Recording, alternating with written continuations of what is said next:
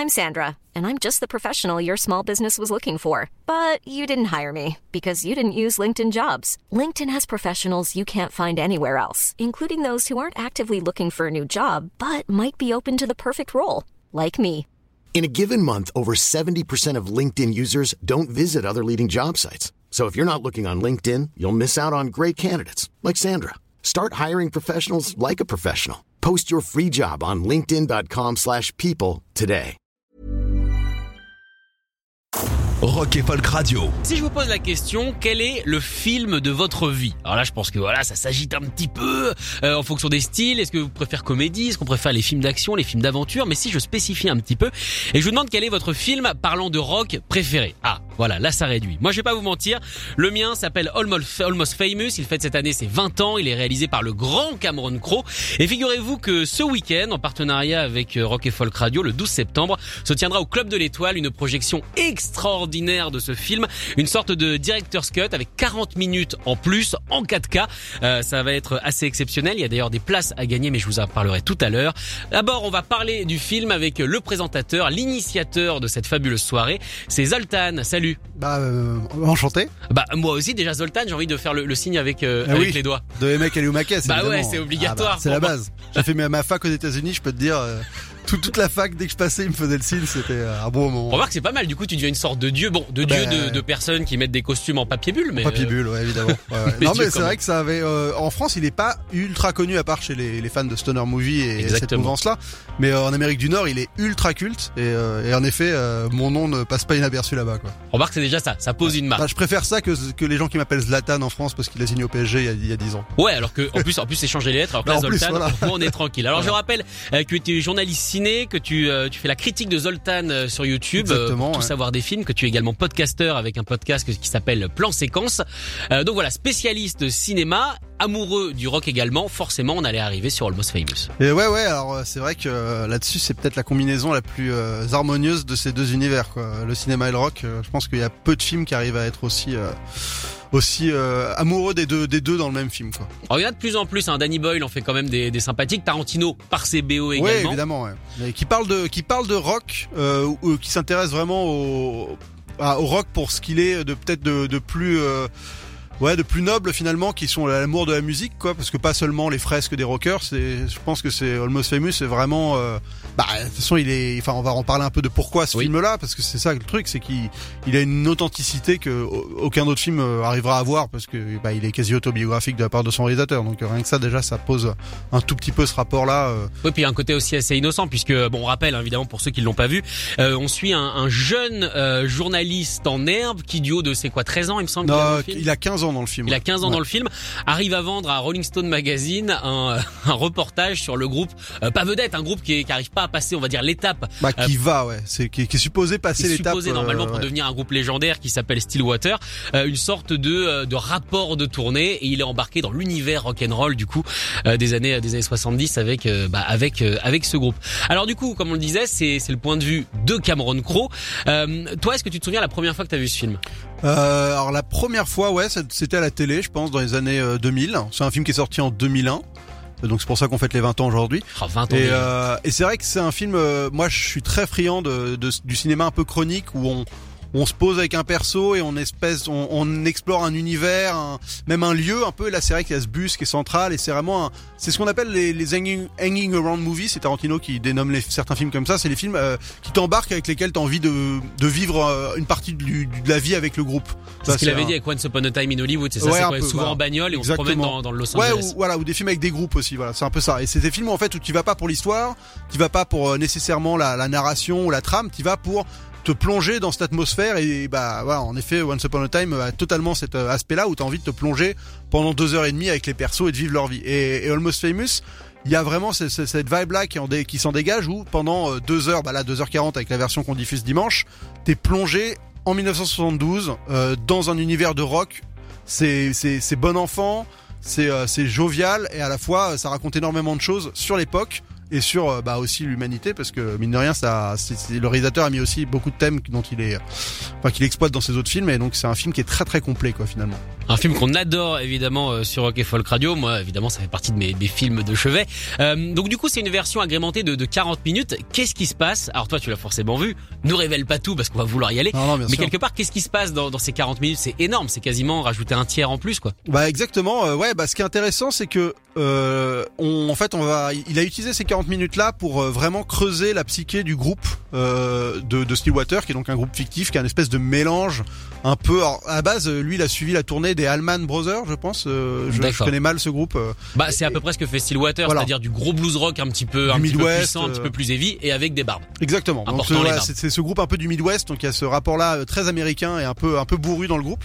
Et donc il va, euh, bah, en fait, il va vraiment exploiter cette espèce de concurrence amour-haine entre le, le le chanteur qui est joué euh, par euh, par euh, Jason Lee, qui est un acteur que j'aime énormément, et le, le guitariste qui est finalement un peu la star, enfin le, le talent du groupe. Bah oui. Et donc et le chanteur a, a cette espèce de jalousie euh, bah, d'être le, le chanteur mais de pas être la star du groupe et, et tout ça est beaucoup plus euh, creusé dans la version longue il y a une séquence de radio euh, qui devrait te plaire parce que vraiment c'est euh, enfin elle, est- elle est très très drôle euh, quand, quand t'animes de la radio rock je pense que ça va beaucoup te faire rire C'est avec l'animateur qui s'endort, là? Ouais exactement Ok. ouais. donc ça c'est une séquence avec le, le avec le gars de Tenacious D euh, je crois qu'il s'appelle Kyle Gass. Kyle Gass ouais, Ouais. qui joue le le- le- l'animateur et euh, et il y a aussi vraiment un- une recherche sur le basculement d'une époque où en fait euh, le- cette version elle, elle, elle- on va dire elle, permet de parler du fait que on passe de l'année 72 euh, bah on va dire que c'est un peu peut-être un point de bascule en tout cas dans le film c'est ce qui est raconté entre le moment où le rock était fait euh, par des passionnés euh, qui faisaient ça parce que c'était bah, c'était jouissif de faire du rock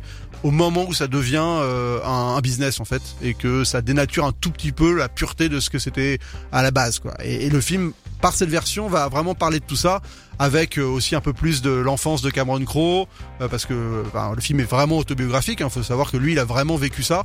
Il est parti à 16 ans euh, pour faire la tournée des Allman Brothers On est tellement tous jaloux de ah ouais, lui. bah lui c'est fou Ah, son histoire parce que voilà, il a donc c'est toute sa, sa jeunesse est un peu creusée et euh, et donc voilà, 40 minutes, c'est quand même énorme. Et ce qui est intéressant, c'est que si vous connaissez bien le film, vous allez vraiment avoir le sentiment de un peu d'être surpris parce que c'est pas 40 minutes euh, avec genre trois scènes de euh, tu vois d'un quart d'heure Ouais. ajouté. C'est vraiment euh, toutes les scènes sont un tout petit peu changées, il y a plus de il y a plus de répliques et donc ça ça fait que le film il se redécouvre avec euh, pas du tout avec ce sentiment de se dire ah ça c'est nouveau parce que vous pourrez pas. Enfin c'est vraiment euh, Faut a- vraiment l'avoir vu image par image pour euh, s'en rendre compte Ouais, parce qu'il y a vraiment des phrases qui changent dans quasiment toutes les scènes. euh, Les phrases changent, les répliques sont rajoutées, donc c'est vraiment un nouveau film en fait. Moi, j'ai justement, ce qui est drôle, c'est que j'ai eu envie de le diffuser parce que je l'ai. C'est un film que j'ai vu euh, dix fois, Almost Famous, que j'adore.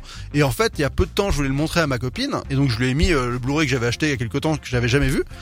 Et en regardant le film, j'étais perplexe. Je me dis, mais pourquoi? Je, je me souvenais pas du tout de ces trucs-là. Enfin, il y a des trucs où je me dis, mais c'est vachement profond, ça. C'est pas, enfin, il parlait pas. Euh, Philippe Seymour Hoffman, il raconte plein de trucs qu'il racontait pas avant. Enfin, et donc j'étais vraiment surpris. Et, je- et à la fin du film, je regarde la durée. Je fais, il a duré 2h40, mais, mais je vais pas du tout souvenir-là de ce film. et en, re- en, enfin, en me renseignant le lendemain, je me suis rendu compte qu'en effet, j'avais vu la, la version Untitled, qui est donc la director's cut. Euh, bah, et donc j'ai eu l'impression de redécouvrir un film que j'aime énormément et ça c'est quand même un sentiment qui t'arrive pas souvent d'avoir l'impression de pouvoir redécouvrir un film totalement alors que tu l'as vu des, des dizaines de fois. quoi. Et ça veut dire que dans son optique, quand il tourne le film, euh, c'est celui qu'on va voir donc dimanche au Club de l'Étoile qu'il voulait faire et qu'il l'a un peu popisé pour, euh, pour le grand public? Ouais, c'est ça. Et en fait, lui, il t'explique qu'il a un premier montage de 4 heures quasiment qui existe parce que par exemple, Oh. ouais, parce qu'il a un- il a le concert, euh, il a il a deux concerts de Stillwater qui peuvent durer une demi-heure s'il veut. Enfin, il a vraiment tourné énormément.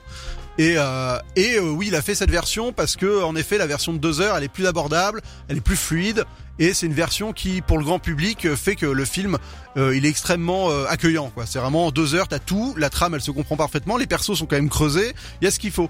Mais euh, la version de 2h40, c'est pour les gens qui veulent vraiment se plonger, à, à apprécier le- le- l'expérience et, et vraiment en avoir plus. quoi. C'est vraiment une, une version de purement générosité quoi.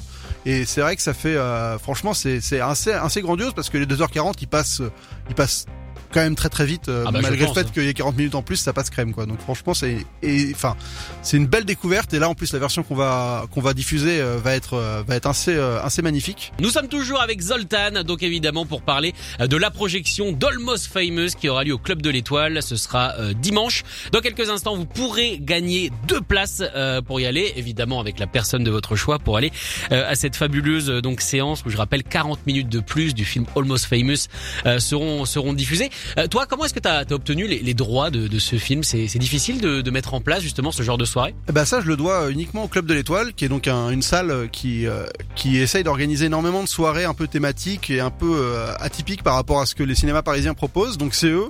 Euh, on est rentré en contact pour organiser euh, bah, des projections. euh, on savait pas vraiment sur quoi. Et c'est vrai qu'après avoir euh, découvert la version Untitled et de m'être dit que c'était les 20 ans du film qui venait de sortir en 4K euh, dans une, enfin pas en France, seulement euh, en, aux États-Unis et en Angleterre, on avait le moyen de diffuser ça et c'est eux qui ont fait de leur côté les démarches pour obtenir les droits auprès de Sony pour réussir à diffuser le film et franchement ils ont ils sont super bien débrouillés parce que bah on va avoir euh, la super copie pour euh, diffuser ce film euh, et faire découvrir cette version là à tout le monde dans sa meilleure des, des versions.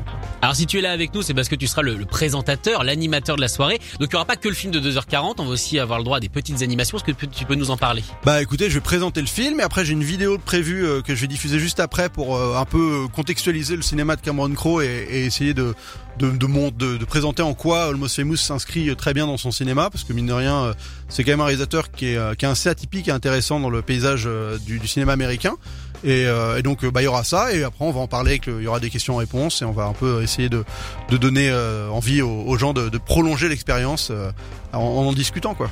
Est-ce qu'il y a un Cameron ou pas? Non, je crois Ah. pas. J'ai pas réussi à. J'ai pas essayé. euh, J'avoue que je suis pas encore au point de me dire qu'il viendrait, mais euh, mais bon, euh, franchement, ça aurait pu être possible. hein. C'est vrai qu'il est pas. Il a pas l'air très occupé en ce moment. Non, il est un peu sur la. On va dire, il est pas. Il est pas au summum de sa carrière. Bah, c'est euh, c'est le truc, c'est que en effet, Almost Famous, c'est tellement un film.